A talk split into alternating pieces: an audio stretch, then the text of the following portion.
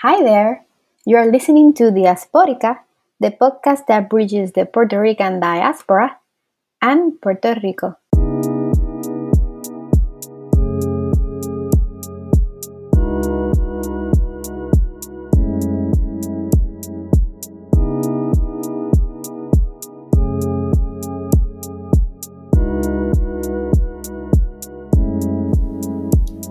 You are about to listen to the second part of our interview with Luis Gutierrez, former member of US Congress, in which he talks about the role he and the pro independence Puerto Rican movement had in the liberation of Oscar Lopez Rivera, the fight against US military practices in Vieques, Puerto Rico, the ousting of former Governor Ricky Rosselló, and the alianza or alliance of two anti colonial parties and organizations seeking to occupy power in government I hope you enjoy the second part of this interview. So, how do you use your power to help release Oscar Lopez? First thing I did was I worked collectively with others under their guidance. Okay. Mm-hmm. So there was a committee, and I worked with that committee. And the committee would formulate. I'll give you one example. So I get elected to the Congress of the United States. I win November. I don't get sworn in until January 3rd, but I win in November. So immediately, first thing I do is I take a trip to Puerto Rico. Who do I meet with? I meet with El Gobernador Hernandez Colon. He was the outgoing governor of Puerto Rico in November of 1992. And I go to him and say, Would you please help the release of all our Puerto Rican political prisoners? And I gave him a list of who they were. And he said to me, As Attorney General in the 60s, I recommended the release of political prisoners, and I will certainly help you. Now, mm-hmm. who could go to the governor and have that kind of meeting? Well, a member of Congress could because it's kind of a in in in the in the in the um the Puerto Rican political structure, being a member of Congress is a pretty big deal. And yeah. um, so obviously a governor will give me a meeting. If I was just Luis Gutierrez mm. del Abuelo y Orchard, he probably wouldn't have gotten a meeting. but from there, I went to Pedro Rosselló, Papa. He had just gotten elected. So he would get sworn in in January. Oh, I'm not sure, but whenever the governor gets sworn in, um, I would get sworn in. But I went to see him and he told me, Luis, congresista, I'm going to look at them case by case by case, but I'm sure on some of them I'll be able to help you.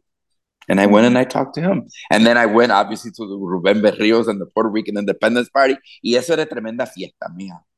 Uh-huh. I mean, there were literally, I didn't just meet with Ruben Berrio, there were like hundreds of people so joyful that an independentista had made it to the Congress of the United States and someone that they knew. So, um, the first thing we did is in the first year that I'm in Congress in 1993, there's a resolution passed in both the Senate and the House of Puerto Rico with mm-hmm. the three parties, Independentista, esta, PNP, y Populares, mm-hmm. with the leadership of the three of them passing a resolution asking the president of the United States, Clinton, to free the Puerto Rican political prisoners. That's how you begin. You begin mm-hmm. building the foundation, building consciousness and awareness. A lot of people didn't know who they were. And we started a whole campaign es tiempo que regresen a su casa. And you would go to the movie theaters, and you know, in Puerto Rico, the movie theaters are different because the commercials, I had never seen commercials in Spanish so beautifully produced. Um, and these were just beautifully produced, and they would, these films would be there. And we would start, and then, um, so then I would go to other members of Congress. Obviously, I would go to the to the Department of Justice as a member of Congress and advocate for their release. And in the end, um, in 1999, 10 of them got released. And that was the first phase. We had two more to go. And, and, you know, we continued with that. I thought it was important that I go and visit Oscar to let him know that there are those fighting outside for his release. And at the same time, um, to say I've been given so much privilege. Um, you know, I have a family, I have freedom. Meanwhile, Oscar was in jail. Wow. Look at all of the magnificent things that happened in my life. I got elected to the Chicago City Council. I got married. I have two beautiful daughters. I had a grandson. All of these things while he's in jail. There was there wasn't enough I could do given the privilege of my life and all of the beautiful things that were happening in my life than to fight for their freedom. And obviously, I looked at them as freedom fighters and said, it's time. And so when I went on Meet the Press, and uh, for those of you can probably some you know, people will Google Meet the Press, Luis Gutierrez. Um, I went 1999. I went with Russert on Meet the Press, and I remember my my communications director. I said, please, can you put some um, some comments together that I might use on Meet the Press? And he says, I only have one comment. And it, it, it's it's it's don't go. Cancel. Wow. Don't do the show. You're gonna go on mm-hmm. Puerto. You're gonna go on national TV, on NBC, on Meet the Press, the most watched um, um, newscast on Sunday morning newscast, and you're gonna go and say that the president that they should be released from jail. Yes, that's what I'm going to do, uh-huh, and I did uh-huh. it. And I went on the program, and I believe it. I wanted one of the reasons I went on the program is that somebody had to speak up for them. Number one, and number two, I wanted the prisoners to see from their um, their prisons just what the debate was really like. And I knew that Romero Barceló was going to be nasty on that program. Mm-hmm, mm-hmm. And I knew there were going to be people that were from the FBI that were going to come out and call them just the most terrible, despicable thing. Somebody had to stand up and defend them and say that it was time for their release. They had been in jail for 19 years and it was time for peace and reconciliation. And so I went on the program and and and did the program. So those are the kinds of things that I did. But I want you to know that it wasn't my idea. Dr. Jose Lopez, mm-hmm. um, he spoke to um, Carlos Gallisá.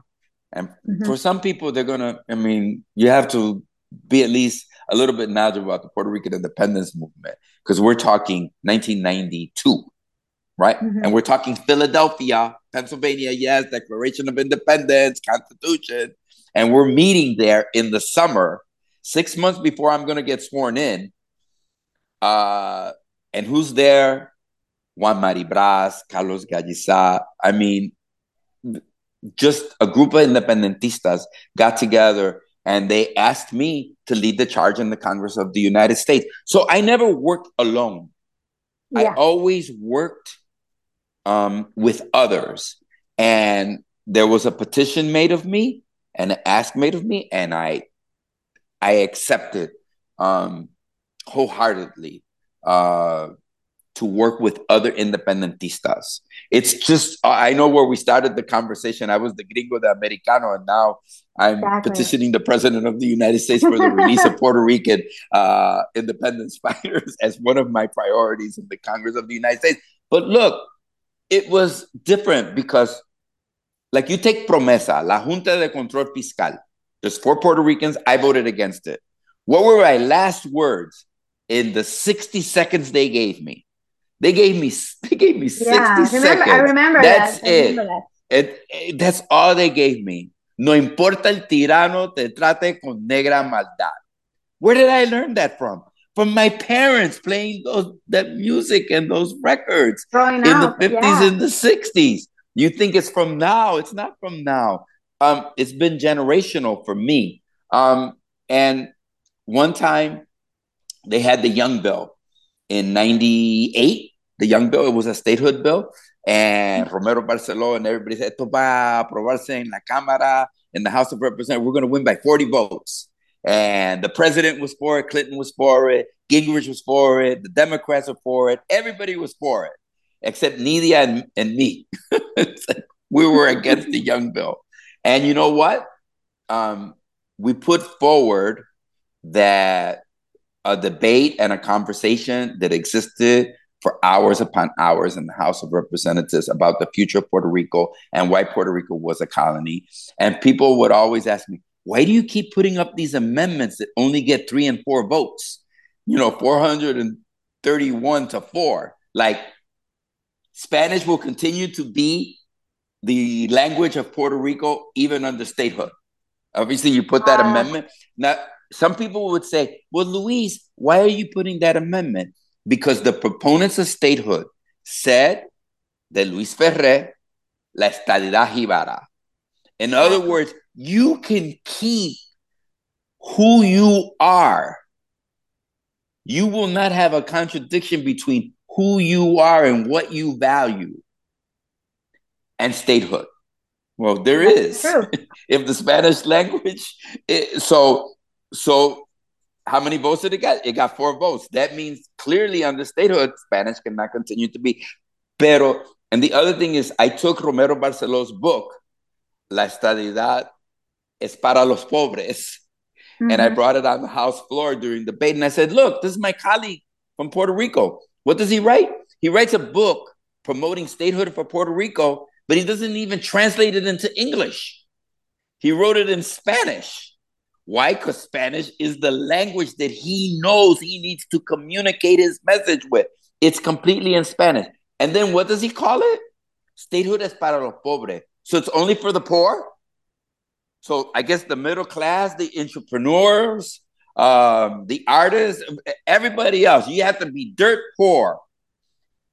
I mean, just look about how he uses um, the uh, class warfare in the title of his book to say para los pobres. Why?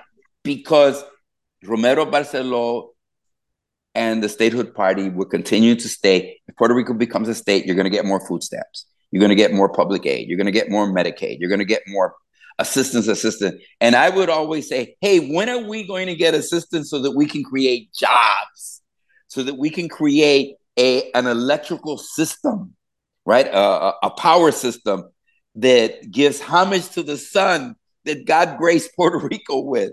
Um, when are we going to have that kind of energy system, a water system, an agriculture system? When are we going to when are we going to have fisheries in Puerto Rico that produce? When are we going to stop producing what we don't consume, and we begin consuming what we do produce?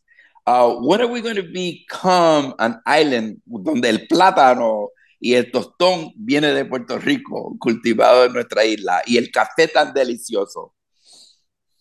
Uh, you know, like as I hear you speak about your role in Congress, I'm like, you know, like some people question or wonder why a pro-independence person runs for Congress. So you have explained beautifully why, because you have advocated for the rights of the people of Puerto Rico and you have spoken about the status of Puerto Rico in, in a very unique way that only pro-independence people, I think, can do.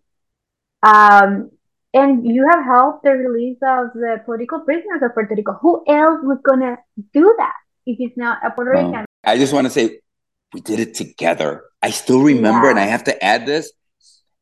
Aquí estaba el alcalde popular de Cagua mm-hmm. in 1998 he was leading the march for the Puerto Rican political prisoners.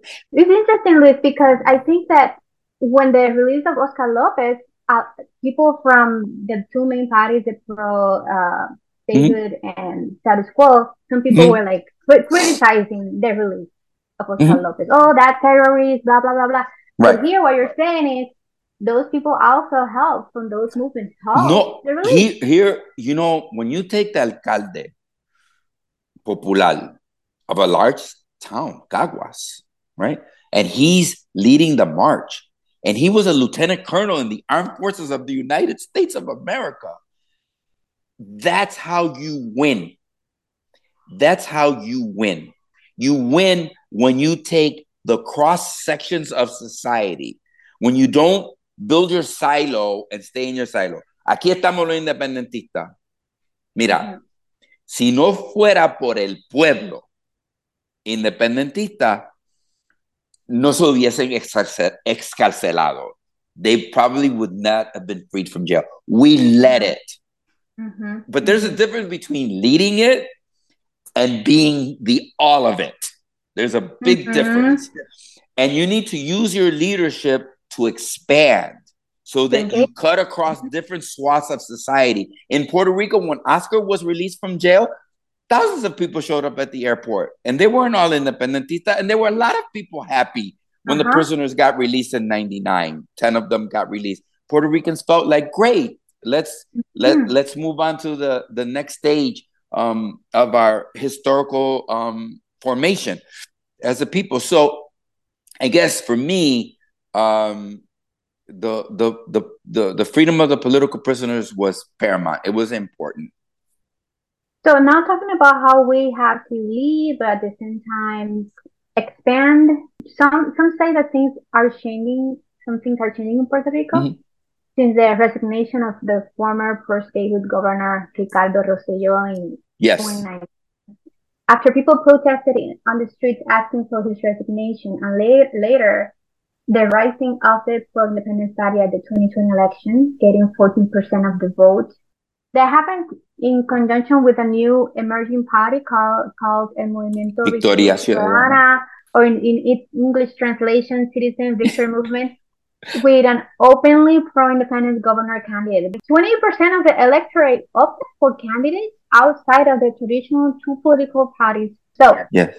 The pro-independence party and Citizen Victory Movement recently announced an alliance or alianza or el mm-hmm and they detail some of the parameters of the alliance. So my question okay. is, do you think things are changing in Puerto Rico? Young people in Puerto Rico are refusing to accept the legacy that my generations and past generations have left them. They are demanding a legacy of their own. And they are fearless. They are brave. And that's what I believe is changing in Puerto Rico. I went to the march against Ricky Rosselló, and I still remember waking up at four in the morning and getting ready so that we can get to La Avenida Roosevelt, get a good parking, because I figured it was going to be really hell getting out of there.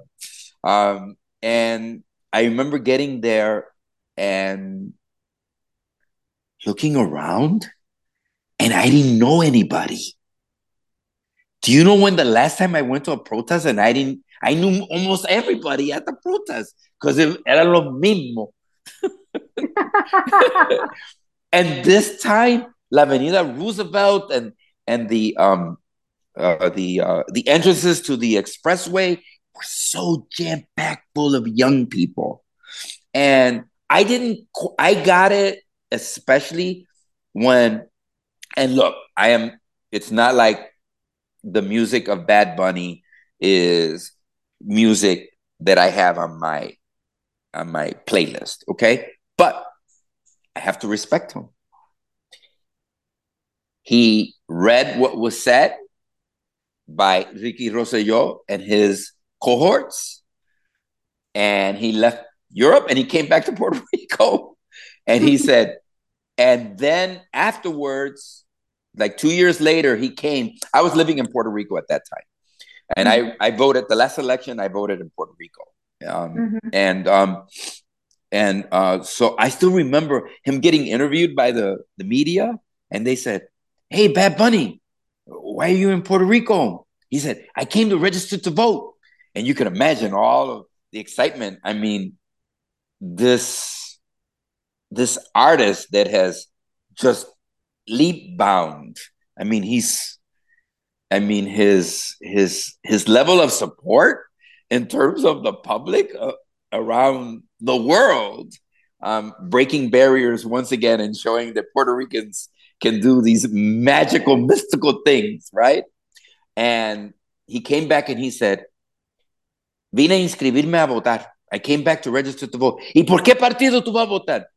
Yo voy a votar en contra del bipartidismo. I'm going to vote against bipartisanship. Now, for those of you that hear that now and say, hey, Luis, you can't be against bipartisanship. We need, sometimes we need to work together. No, bipartisanship in Puerto Rico y bipartidismo que estaba hablando Bad Bunny era que cuatro años populares, cuatro años PNP, ocho y ocho, y que, and that those two parties had control. So he came, and what happened? Man, gotta give Bad Bunny his props because 27% of the people voted for either Victoria Ciudadana or the PIP for governor of Puerto Rico. 27%, and you're right. El Movimiento Victoria Ciudadana is not an independentista party. It has independentista in it and many of the best progressive minds in Puerto Rico. But it's a party that that brings together people of different um, uh, status, uh, mm-hmm. affiliations. Um, but together, wow, 27%. When you take into account that the current governor won the governorship with 32.5%, and 27% voted for third party candidates, both of which were for independence of Puerto Rico. Thank you. I guess I wasn't that wrong back in 1969 when I got to Puerto uh-huh. Rico. I guess I haven't been that wrong about what's this Puerto Rican in Congress doing being for independence for Puerto Rico? Because guess what? More than one out of four Puerto Ricans voted for a candidate for governor of Puerto Rico that supports independence for Puerto Rico. And with the junte, I think it is a wonderful idea and time for the political parties to leave their political parties aside and to put the decolonization of Puerto Rico first. Mm-hmm. And I just wish them now, obviously, that's going to mean that we need to register young people. I'm not against going to senior citizen homes. I'm 70 years old. I'm a senior citizen. Okay. I'm not against doing that. I'm not against going, como dicen, a lo encamados and registering them to vote. But somebody's going to do that. Let's also put the same emphasis on registering young people. Because in the end, the legacy that we left them is La Junta de Control Fiscal. That's what yeah. we left them with no yeah. power, with no power, with teachers, with, I mean, hey, you know you're doing something right and that you, you've really brought everybody together when the police start joining the protesters. and are part of the protest movement because La Junta de Control Fiscal has been has had such a devastating effect over the people of Puerto Rico and really demonstrated once and for all for all of us to see what that Puerto Rico is a colony of the United States. So for those of you who say, "Oh, but it's not it is a colony of the United States." The Congress of the United States said during the debate and if you read uh, um, Promesa Mm-hmm. If you read it, it's based on what? It's based on that the Congress of the United States can unilaterally act without consulting the people of Puerto Rico. It's it's, yeah, it's wow. it was part of the debate. And and and and and that demonstrates that we're a colony. So for everybody listening, hey, listen, don't go to a Fourth of July celebration talking about Thomas Jefferson and Tom Paine and and George Washington and all the and Paul Revere and give me liberty and give me that. Don't if you're for independence um, and you celebrate that, that's what we're we're advocating for in Puerto Rico. So I think the next election is going to be very very interesting, and but I think I know that we should not underestimate the forces of colonialism. Because the same way I saw Victoria Ciudadana and the PIP get that 27% of the vote and thought in my house that night as I watched the election results, wow, this is going to be an interesting future the next four years. I saw it, right? Guess what? the forces of colonialism saw it.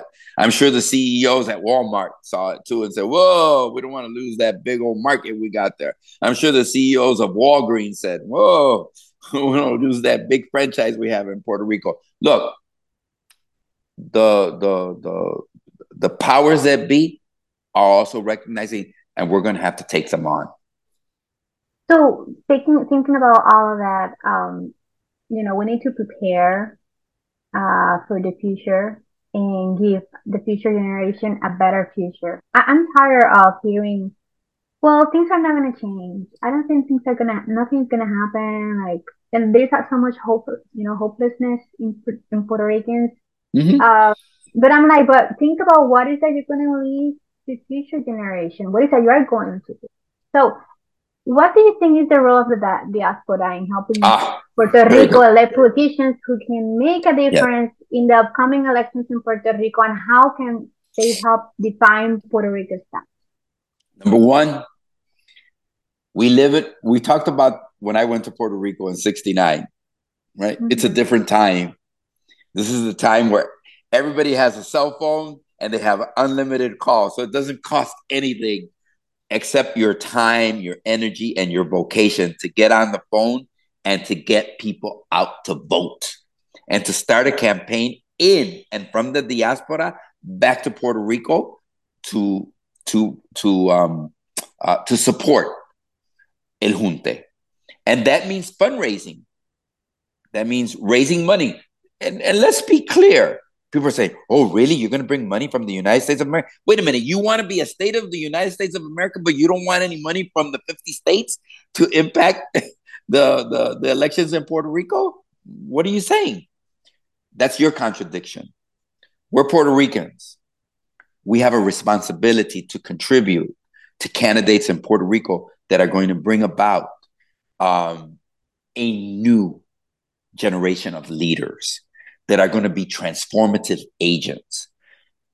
If you live in Puerto Rico, you in Chicago, I experience and see the experience of income inequality.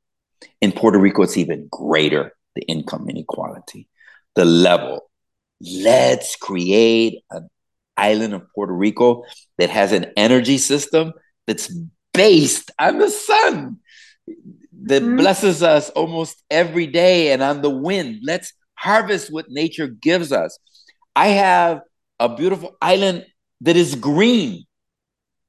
Let's begin to let's begin to, to have an agricultural system that does that. I never quite understood why, you know, this, you know, I mean, okay, so you got lechon and you got pollo, pollo y lechon. Well, wait a minute.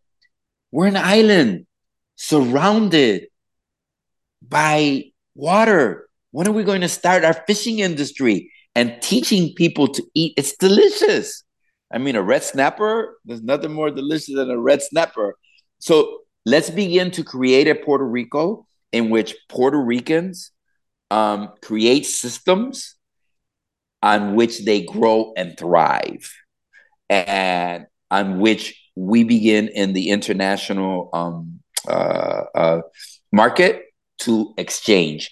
And I just think that, and Puerto Rico is also a place to bring companies because I will tell you, the graduating classes of our universities are just there. And if there was ever a need, the single largest um, minority in the United States is what? Latinos. And from a hemispheric approach, the Americas and the expansion is Latino America. And here is Puerto Rico. We're perfectly situated to create jobs and avenues um, for uh, economic exploration. But there, there are a group of Puerto Ricans living in the diaspora who can actually qualify to register to vote. Ah, Yes. Right? So yes. can you talk about that so that people Yeah, I'm so happy you did because that would have been a big, how would I say, oops in uh-huh. conversation. Yes. So uh I know that um there are college campuses. I talked about like when I first came to Puerto in 1974, when I first returned, I could have registered to vote. I had just voted in 72 in Puerto Rico election. And then I just shared with you earlier in the podcast that in 74, I decided to stay in Puerto Rico. I could have actually voted in the next elections in 76 by asking for an absentee ballot. I didn't because I stopped participating in the electoral process in the United States. I know that sounds like a contradiction for later on becoming a city council member, but I stopped participating in the electoral process and started participating in the community process of community empowerment for better housing and better and be- and you know against police brutality. And anyway those were the issues that were important to me. So yes if you're puerto rican and you're registered to vote you can ask for an absentee ballot and it can be sent to you so that you can register to vote. And that is one of the one of the areas that i think we need to look more at and i think as we had the conversation earlier about Vieques and about how we got the Marina out of Vieques, how we got political prisoners out of jail, how we did different things was bringing people together. I think we're going to bring people together. We're going to bring people together from the United States and from Puerto Rico. That's how we stopped Vieques, right? Um, the bombing of Vieques. That's how we got the political prisoners by bringing the diaspora and those on the island of Puerto Rico together. And I think um, and I know that there is such a love for the island of Puerto Rico. And here's, I'm going to give you another example. ¿Por qué Puerto Rico es una nación? And it's sad because of the devastating effect and all of the lives that were lost during Huracán Maria. Mm-hmm. But you know what? I know that there were people who got food, who got money, who got resources so that they could get back on their feet after Hurricane Maria, and they got it first from boricuas en la diáspora que el mm-hmm. gobierno de los Estados Unidos. While mm-hmm. Donald Trump was talking about, hey, let's trade it for Greenland. And why don't we just sell it? And, you know, we wouldn't be having all of these problems. It's just, you know, they're lazy people down there. I mean, while we were having this as a president of the United States, talking about how, and resources were not coming to Puerto Rico because I was there eight days after Maria. And I assure you um, that we brought resources. That the diaspora responded, right? Didn't matter what part of the United States of America, we responded. And we showed that we're one people. Lo que le afecta a un boricua allá en Adjuntas, ¿verdad? O en Mutuado, en Ponce, en Fajardo, en San Juan, Mayagüez, le afecta a un boricua en Chicago, en Hartford, Connecticut, o en Philadelphia, en Nueva York, o en Los Ángeles, y ahora que están los boricuas donde quiera, por la Florida, uh, es que estamos donde de, quiera. Otras partes del mundo. It, yeah, oh, even all around the world. Thank you yeah. very much. That's a good catch there. all around the world. And as Bad Bunny is traveling all around the world, I hope he comes back and he becomes part of the fight because he has such, you know, he has a powerful voice for young people. He's a powerful yeah. voice for young yes. people. Yes. But you know, like for the voting uh, aspect of like the diaspora voting in Puerto Rico, yes. like do they need to be living in like a certain amount of time? Like if, if they pass a time limit, they cannot vote. I know that if you're a college student, because my daughter Jessica traveled and she always voted for me for Congress mm-hmm. when she was in uh-huh, college, uh-huh, uh-huh. even though she was traveling and she would ask for her absentee ballot as a college student. So we know that there are a there are Puerto Ricans that are still registered to vote on the island of Puerto Rico that have not made the United States their permanent residency that can vote in the next election. And there are students on campuses throughout the United States um, that can register to vote. Um, and we want we want to we want to organize them so that they vote too. Look, it's it's incredible. I know, and people say this. My first election to the Chicago City Council. Okay, my first election was in 1984. I got a whopping 24.8% of the vote. Notice how I remember the decimal at the end mm-hmm. of the mm-hmm. 24. Okay. The next time I ran, I won in the last count by 11 votes out of 20,000 wow. cast. 11 votes. That means that if you had changed the minds of six of those 11 people, I would have lost by mm-hmm. one vote. Because so understand that it's important for all of us, and plus the energy that that would bring to the movement on the island of Puerto Rico. Mira, se está despertando la diáspora, están participando. And it, it, we need to use every corner of our influence for the betterment of the people. It's it it it's just so sad to see young people's lives not being able to flourish um, and to be able to how would I say realize themselves completely. Yeah. Um, the educational system, we need to transform it, change it in Puerto Rico to really, and we need to we need to teach Puerto Ricans, and we need to teach. I mean, from first grade. In first grade, the first thing you should learn is Puerto Rico is a rich island blessed with natural resources that can stand on its own. Let's start teaching that to first graders in Puerto Rico. I'll tell you what you're going to get by the time you they graduate from high school they're going to be solid independentistas. so um, we're almost about to close, and I'm hate to sure. have left this question for the last minute, uh, but I think it's important at least to dedicate a couple minutes to it. Um, so recently there was a reintroduction of the Puerto Rico Status Act. Um, I just wanted to, you know, hear your opinion on it. Like, sure. what do you think about the reintroduction of it? Look, when Nydia Velázquez first introduced the act, I supported it. I got colleagues of mine, and I called them up. I told them, please um, be co sponsors of the bill. Something happened and communication broke down, and the bill no longer is going to look. If you're going to decolonize Puerto Rico, you got to tell Puerto Ricans the truth. Mm-hmm. You got to tell Puerto Ricans the truth. What do I mean by that? What I mean by that is this you have to make statehooders define statehood. Mm-hmm. Se va a hablar español. You know, what are the parameters under which you are going to eliminate income inequality under statehood? But lo mismo para los independentistas. ¿Y cómo tú vas a hacer un Puerto Rico más próspero a more prosperous, a stronger, more vibrant Puerto Rico.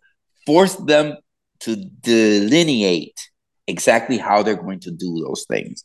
And then pose the question to the people of Puerto Rico so that they're making an informed decision, not on the basis of who has the most money for the cutest jingles and the biggest lies about what's behind their proposal, but what is written in stone would happen if Puerto Rico becomes a state and how it is that that is going to um, is going to um, uh, I mean, there's so many things I want to talk about. I mean, just the yeah. the, the, violence but against I, women and, and and so many other things in Puerto Rico that are going on that are just manifestations of, of our colonial system.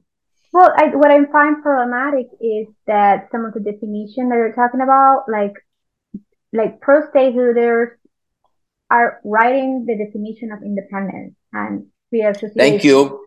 And I think that is a problem. Right. I couldn't agree with you more. And what the proposal first said was that there would be una asamblea constituyente in Puerto Rico. Each of the parties, uh, each of the ideologies, right, would would would would come together and there would be this conversation between the Congress of the United States, the White House, as to what the definitions would be. And that those definitions would be realistic definitions. No que la estadidad iba. Eso, that, that's not that's not gonna fly, right? But look, and everybody puts out their proposal about how look, the status of Puerto Rico, it's about who we are, our identity, our soul, who we are as a people. Yes, it's about who we are as a people. It's about the it's about the definition of who we are. And if you don't love yourself, you can't really love anybody else. It's just impossible. The reason I can celebrate um, black music and you know music from Asia and and cultural experiences and uh, it's because I'm grounded in who I am. I wasn't always the um the self confident Puerto Rican, right? I was once the Puerto Rican who thought, oh man, are all Puerto Ricans, you know, like have black gym shoes and and you know, are all the things they say about us really true? Um, I know those those things are lies, and and that we are the best that we can be. But I just wanted to share with you that that in terms of that, I think that come on, let's let's embrace who we are and let's make sure that we have definitions that we're not lying to the people. There've been too many lies for mm-hmm. the last how many 400 years of colonialism between the Spaniards yeah. and the United States. There've been too many lies. Hundreds of years of lies. Let's have truth ring true. So your point is exactly correct. What the statehooders want to do is define independentista as we're no longer, and you're going to need a passport if you want to go see, go to Kissimmee and go see your cousin, right? and mm-hmm. I know everybody wants no. Let's define it, and let's have the independentistas define it, so that people can make a a conscious decision based on facts, yeah. right? Not on on what political uh, expressions parties want to make that benefit that party but what on really is going to happen. So you're absolutely right. You do have to define them. I like the first proposal that Nydia put forward. Um, I am almost agnostic at this point because I don't really believe it's going anywhere. I believe mm-hmm. she ha- she there was a real road for everybody to participate in it, and I don't believe there's a real road today. I know that uh, my sister Nydia Velázquez has the, the best uh, wishes for her compatriots. So I, I like the first proposal. I got people to co-sponsor it. I wish that was our proposal today. I just wanted to thank you for participating in our podcast and for like enriching us with your stories and your experiences that I I know that younger generations will enjoy to hear and older generations too. Like for so many reasons. Yeah. And you and I are going to talk because we're going to do one in which we explain to people who can vote and how they can vote. exactly, right? who, exactly. Who, who, what the, what the require? I think that's an that important one, question you brought up. That's, that's important. An, that's our next episode. Thank yes. you very much, everybody. Thank you. Bye. Have a beautiful, have a beautiful rest of the day, wherever you're at listening. Thank you so much for inviting me. It's been a pleasure to be with you. Thanks for listening. If you liked it and thought it was interesting, Share it on social media and hope you listen to our next episode of Diaspórica, a podcast that bridges the Puerto Rican diaspora and Puerto Rico.